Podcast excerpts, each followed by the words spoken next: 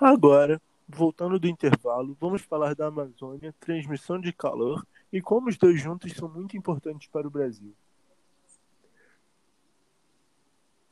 Caso você não saiba, funciona baseado na energia térmica que o Sol nos envia.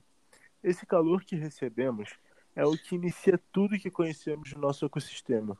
O calor produzido pelo Sol é importantíssimo para o ecossistema terrestre.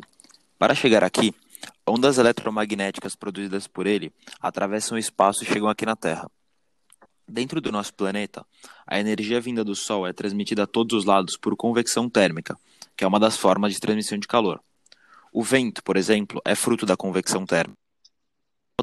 Altas temperaturas tendem a subir e baixas temperaturas descer, é criado um fluxo de ar, que, no caso, resulta no conhecemos como vento.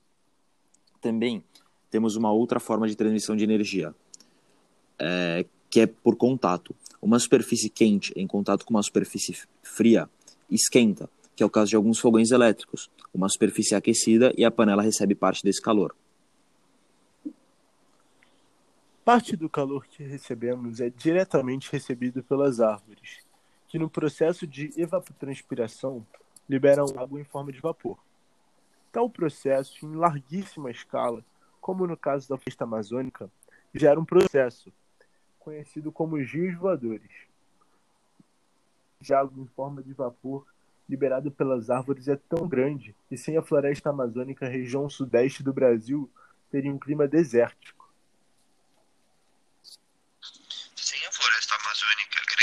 Brasil seria um deserto.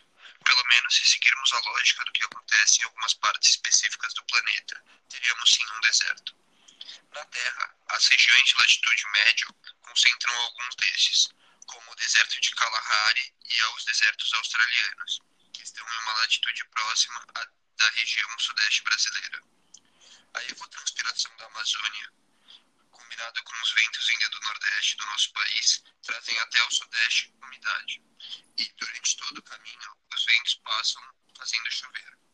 Sem a Amazônia, teríamos um grande deserto no lugar de quase todo o Brasil.